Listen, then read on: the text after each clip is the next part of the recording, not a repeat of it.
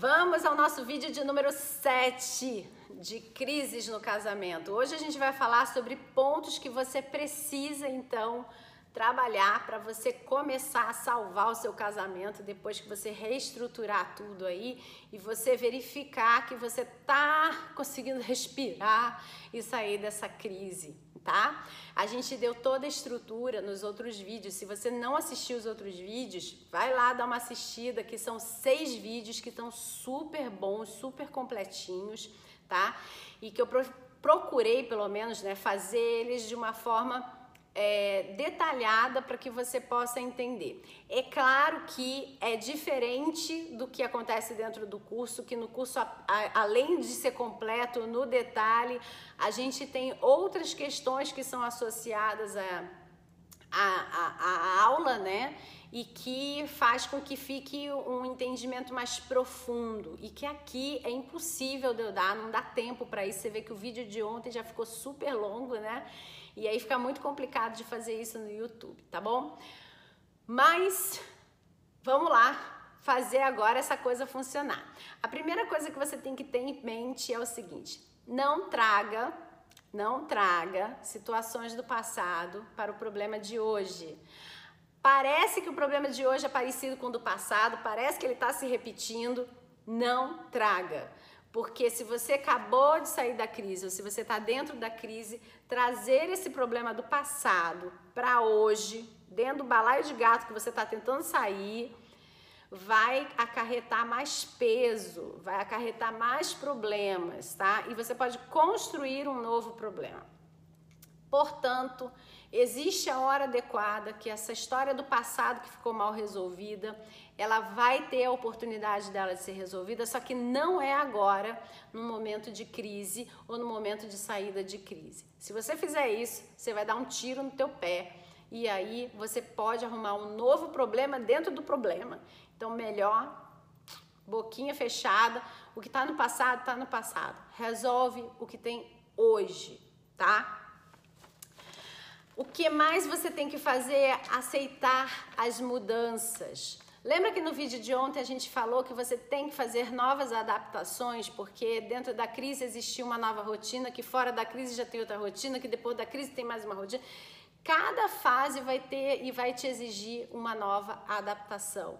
Então, seja uma pessoa adaptável ou preparada para entender que você vai precisar ter atenção à adaptação, tá bom? Eu, hoje eu estou vendo aqui os pontinhos, porque é muita coisa para falar e para não me perder, eu tenho que olhar aqui meus, meus pontinhos, tá? É, Preocupe-se com o tempo de ajuste dessa adaptação. Veja sempre o que, que é razoável de tempo para você se adaptar, porque muita gente fica brincando de falar que vai se adaptar e senta em, em, cima do tempo, né? E aí fala: Não, tô me adaptando, eu tô me adaptando. Porra, passou um ano, o cara tá se adaptando, entendeu? Não, não dá, não é razoável. Então, adapte-se com um tempo razoável e aceitável, tá? Senão você vai criar um novo problema. Outra coisa é colocar foco no presente, né? Vivenciar o presente, não fica olhando para o passado, o presente, mas, né? Um olho no peixe, um olho no gato. Então, você foca no presente, mas você dá uma piscadinha ali para o futuro. Dá uma olhadinha ali para o futuro, o que, que é que se você plantar hoje, você colhe amanhã. E pensando dessa forma, você vai começar a ser uma pessoa mais preventiva, mais precavida para você não cair em novas crises, né? Ou você melhorar a vivência que você está tendo dentro dessa nova ordem de adaptação, né? Então, quando você vive hoje e você dá aquela piscadinha ali para o futuro e você vai lá, tipo, hum, plantando hoje, o que, que eu quero colher amanhã? Tô plantando hoje, o que, que eu quero colher amanhã? Você começa então a ter mais estrutura, mais organização, né? E um olhar mais positivo sobre o dia de hoje. Às vezes o dia hoje tá bem ruim, tá chato, tá complicado, mas só o fato de você dar aquela olhadinha ali pro futuro e falar, hum, queria tanto colher isso amanhã, e você fala, poxa, hoje eu preciso plantar isso o fato de você ter plantado o que você acredita que você vai colher no futuro já te dá um novo gás aí para o seu dia, né? E aí você está sempre vivenciando um dia mais positivo do que você vivenciaria se ele fosse só mais um dia na sua vida, tá? É toda verdade tem três lados. Lembra que a responsabilidade também tem três? Que é a sua, a do outro e a da circunstância. E toda verdade vai ter três lados: a sua verdade, que é como você recebe a informação, tá? E aí aquilo é a sua verdade. Tem a verdade do outro, que é a forma como o outro recebe a informação. E tem a verdade, verdade, que é como a informação é puramente. Então, torne-se uma pessoa ponderada e entenda que a sua verdade, ela pode ser uma meia verdade ou um terço da verdade. Porque ela pode estar, na, verdade, na verdade, né? Ela pode estar camuflada pelos seus olhos, né? Pelas suas experiências, pela forma como você enxerga o mundo. E ela não deixou de ser verdade por causa disso. Apenas você precisa compreender que para o outro, como ele tem outras experiências, outras vivências, essa verdade que você está falando não bate nele e entra. Porque na cabeça dele existe uma outra forma de ver essa mesma verdade, tá? E aí existe a verdade que é pura, nua e crua ali, entendeu? Aquilo é a verdade. Eu brinco sempre com essa história da verdade o seguinte: a gente tem uma receita de bolo de fubá. A receita foi obedecida. Essa é a verdade da existência de um bolo de fubá. Ponto. O bolo de fubá tem lá todos os ingredientes que feito ele, aquela é a verdade. Só que eu vou provar esse bolo de fubá e dependendo das experiências que eu tive na minha vida com um bolo de fubá, esse bolo será delicioso, fantástico, cremoso, gostoso. Aí eu sirvo esse mesmo bolo de fubá para o meu marido, que odeia fubá. E para ele esse bolo é, duro, é seco, é ruim, não serve para nada, é um bolo que não tem gosto de nada. Isso é verdade? Sim, é a verdade dele. Isso é verdade, Carla? Sim, é a minha verdade. E existe uma terceira verdade? Sim, o bolo de fubá tem aquela receita. E aquilo é um bolo de fubá. Então, existem três verdades. Então, você entendendo isso, que cada pessoa enxerga a verdade crua de uma determinada forma, porque cada um tem a sua cortina, né? Um vai ter uma cortina transparente, outro vai ter uma cortina com blackout, o outro vai ter uma cortina que dá para ver, mas não dá para ver, né?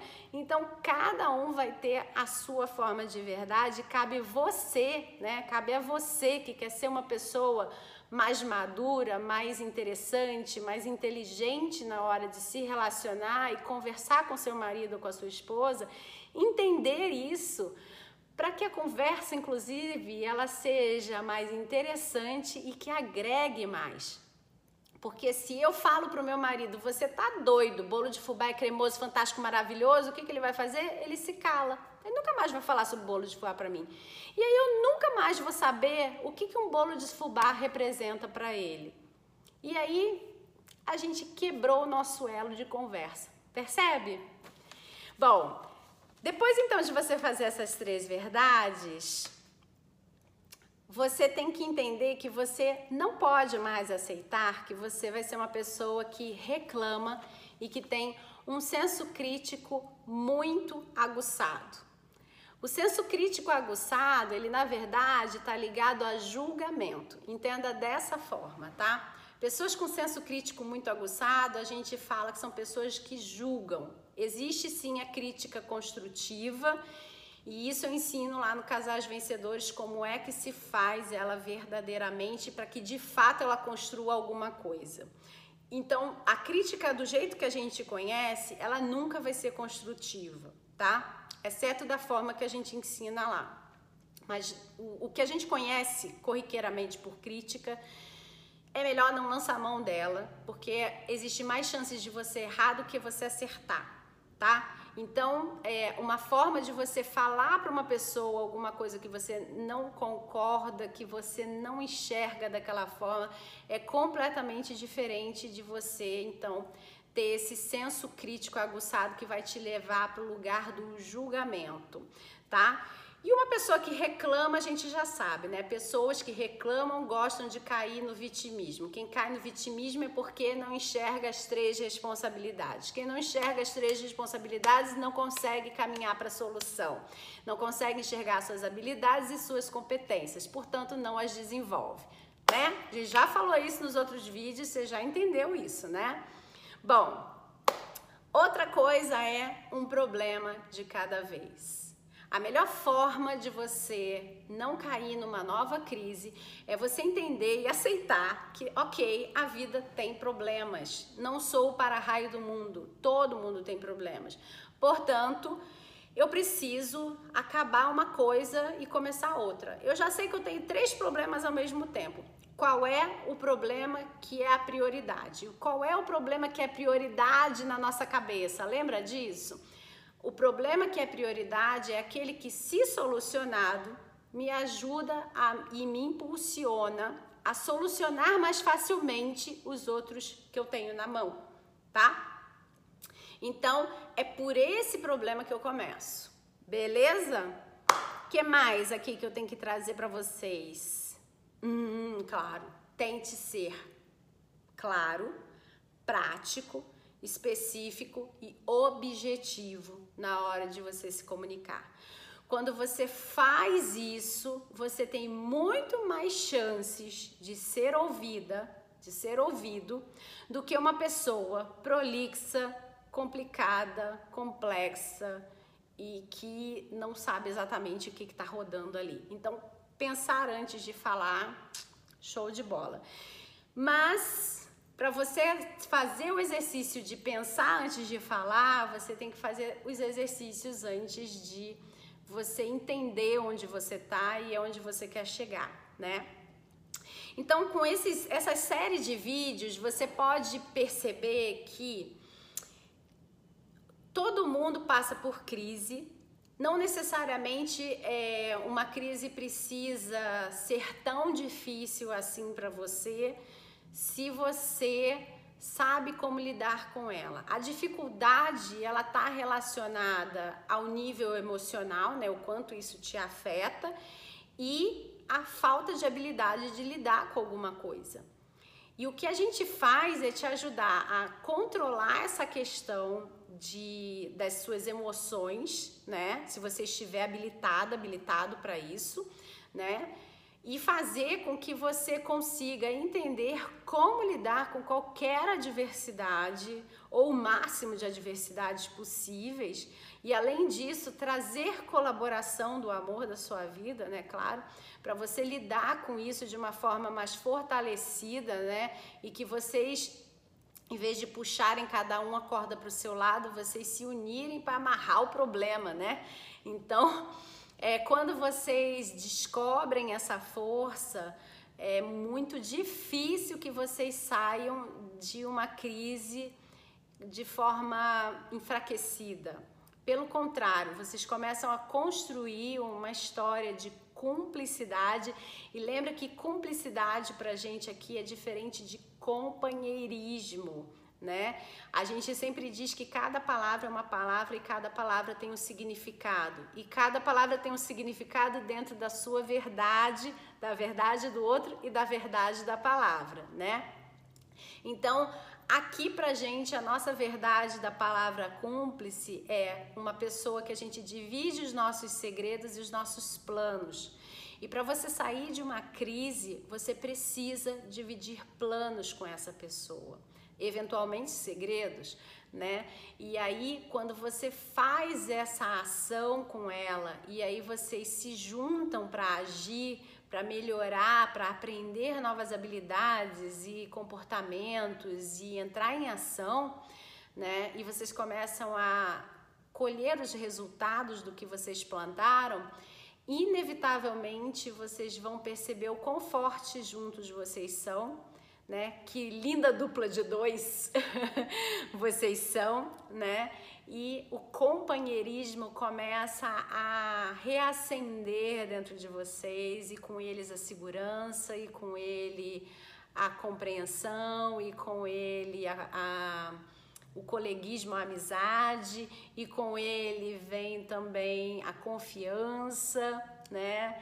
E aí nisso a gente vai galgando passo a passo tudo aquilo que faz de fato com que a base da família, a base do casamento esteja absolutamente forte e concreta.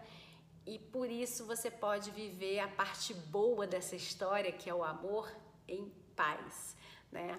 Por isso que a gente fala que aqui a gente faz com que você tenha um casamento, então, sem brigas e feliz, né?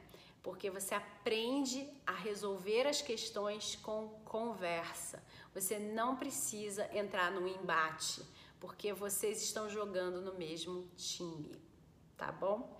Bom, eu espero que essa série de vídeos tenha te ajudado a aprender novas técnicas, tenha te ajudado a acalmar seu coração, tenha te ajudado a enxergar uma luz no fim do túnel, né?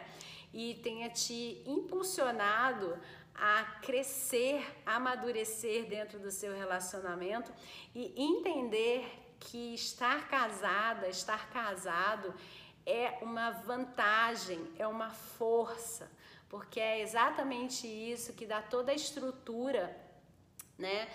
Que você decidiu um dia, né, de construir a sua família nuclear, né? Seja tendo filhos ou não, você quis, você decidiu por essa pessoa para ser o seu núcleo de família.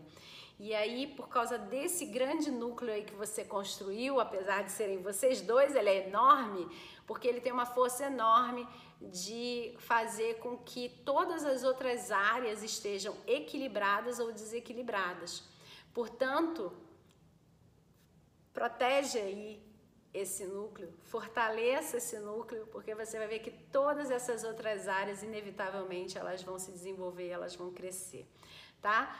Bom, se você gostou dessa série de vídeos, deixa aí seu comentário para que eu saiba que isso valeu a pena para você, que isso foi importante para você, que isso trouxe algum insight, alguma coisa nova na sua vida e que me motive então, né? Porque a gente é movido à motivação também, né? Que me motive a fazer novas séries para vocês com esse passo a passo aí e possa ajudar cada vez mais casais que se amam, mas que não se entendem, a terem um casamento sem brigas e feliz. Se você gostou dessa série, não perde tempo, compartilha aí com as amigas, com os amigos que você sabe que estão meio tristinho, né? Precisando de um apoio aí e seja mais uma pessoa aí no nosso exército que faz com que novos casais é, entendam que casamento tem que ser e é para ser para sempre e feliz, feliz. Ninguém quer casamento triste não.